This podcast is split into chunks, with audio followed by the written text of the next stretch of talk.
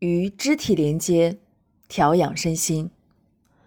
藏文化中有这样一句话：“你会说话，就会唱歌；你会走路，就会跳舞。”人类的肢体作为承载生命的工具，每时每刻都真实的反映着每个人的内心世界。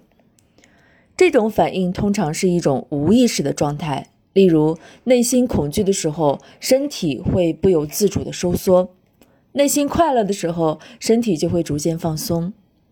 长时间处于愉悦中，身体看上去就会很舒展。这种表现在儿童时期更为明显。因为孩子的生命更为敏感，更具灵性，所以通过肢体来表达内在的感受，这种能量就会深深地存储在生命中。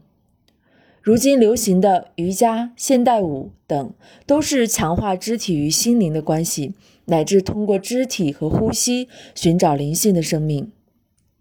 在瑜伽哲学中，人的修为和进化可以分为五个层面。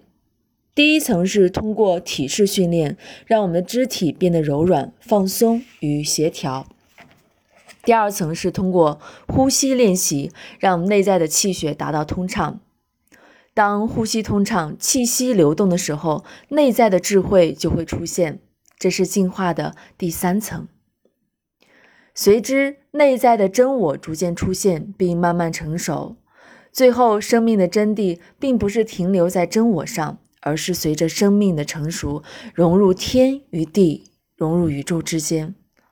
我想，这就是生命中所潜藏的佛性之爱。而舞蹈也具有同样的功效。美国现代舞的先驱伊利朵拉·邓肯，更是将舞蹈看作是表达灵魂、洗涤心灵的一生的活动。邓肯的舞蹈基于来自即兴表演。并且通通常表现的是人类精神的制高点。他用舞蹈寻找着古希腊时期人们的精神生命和艺术审美。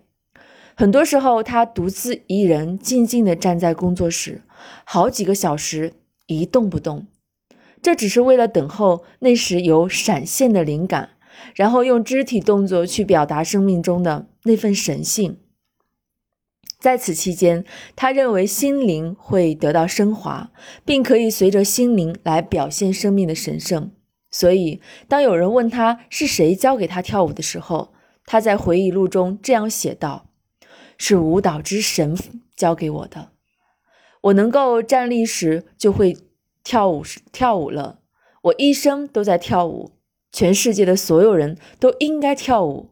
过去如此，将来也会这样。”有人试图阻止，他们不想去了解大自然赐给我们的这种自然需求，这是无法改变的事实，并且他谈到，在上台表演之前，我必须在灵魂深处凝聚一股力量。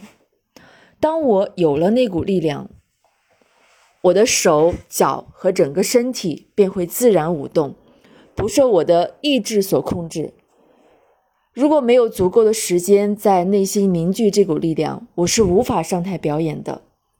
其实，无论我们做什么事情，我们想到到达某种境界，都需要与我们内在的那一股能量结合在一起。在音乐的伴随下，我们静静的冥想，让呼吸随着舒缓的节奏流淌起来，然后随着内心的感受，身体自发的舞动起来。